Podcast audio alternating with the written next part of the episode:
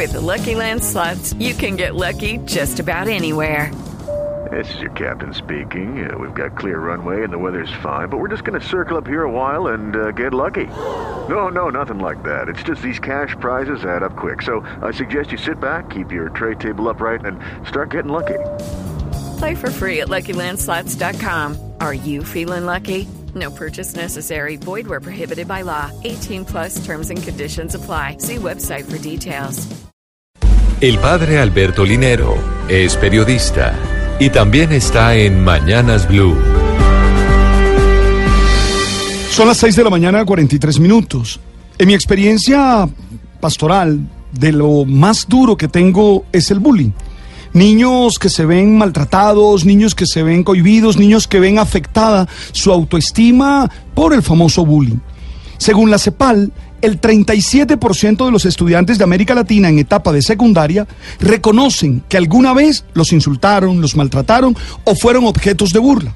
El 10% admite que en algún momento fueron amenazados por otro compañero. Y el 8% representa, expresa que fueron víctimas de algún tipo de rechazo y exclusión.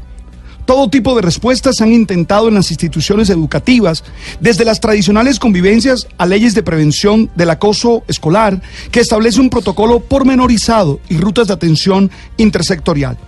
En la Universidad de Turku, en Finlandia, un grupo de investigadores ha venido desarrollando un programa entre contra el matoneo escolar o contra el bullying, como se llama.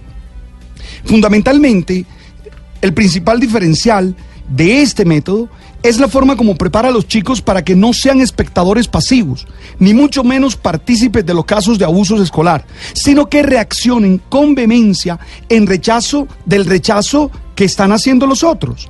El abusador deja de tener un público, lo que normalmente es un factor que lo motiva a su comportamiento. El método llama la atención por esto, porque no se centra en los atacantes, se centra en el público, que tal vez son los que patrocinan con su pasiva actitud este comportamiento. Es importante considerar que en los casos de mayor matoneo escolar, las víctimas tienen dificultades en casa, tienen poca conexión con sus padres. Por eso necesitamos familias más sólidas, familias donde haya buen diálogo, familias donde estos muchachos puedan expresar lo que sienten. Pero ojo, ojo con los que hacemos de público y con los que aplaudimos este tipo de comportamientos. Por allí podemos comenzar a cambiar.